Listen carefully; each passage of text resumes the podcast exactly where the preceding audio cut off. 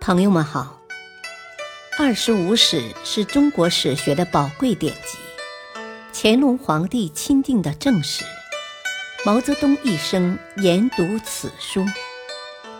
欢迎收听《二十五史》珍藏版。第五部《西晋书》传记第二：王浚、亡魂。二，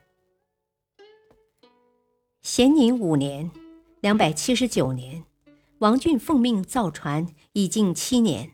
他感到伐吴的时机已经成熟，不能再拖延了，向晋武帝上书说：“孙皓荒淫凶逆，吴国上下无不怨恨，应该乘此良机，迅速伐吴。”如果现在不伐吴，一旦孙皓死去，吴国另立贤明君主，就成了我们的强敌了。再说，臣奉命造船七年，已经造好的舰船，由于年久而不断发生朽坏，加上臣年已七十，来日无多了，恳请陛下千万不要错失良机。与此同时，杜预也接连上表请求伐吴。晋武帝终于下决心伐吴。王浚率军从成都出发，部下士卒中有不少就是他当年任巴郡太守时的保全下来的男孩。出发前，他们的父母都告诫他们不忘王浚的恩德，因而个个奋勇争先。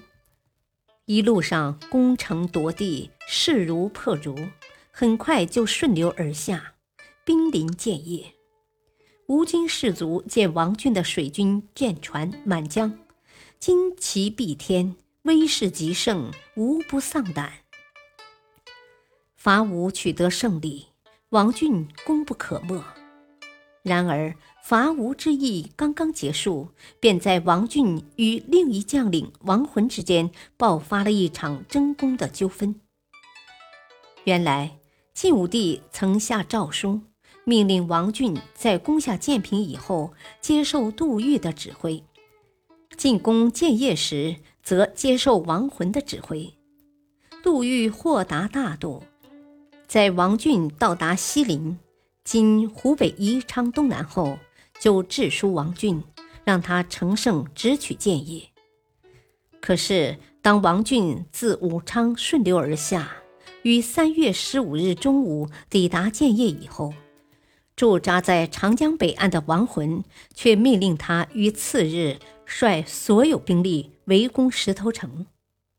王浚认为孙皓已经出降，没有必要再去包围石头城。因而，在当天就进入了建业。第二天，亡魂渡江，见王浚不等自己到来就接受孙皓的投降，心中非常恼怒，准备攻打王浚。王浚听从部属何潘的劝告，把孙皓送往亡魂营中，才避免了一场火拼。但亡魂仍然不肯罢休，又上表武帝。称王浚违抗皇上诏令，不接受指挥，还诬告王浚的军队入城后抢掠了吴国的财宝，以及纵容部属放火焚烧孙皓的宫殿。王浚也不甘受辱，上表做了申辩。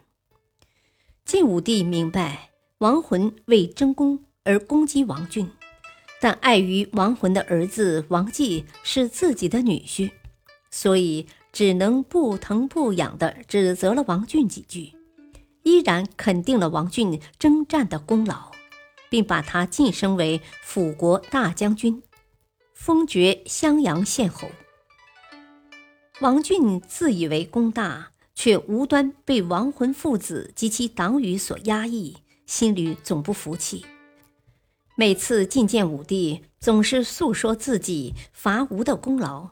和遭受诬陷的冤屈，有时难以抑制自己的愤恨，干脆不辞行就走。尽管如此，武帝并不计较，总是大度的宽容他。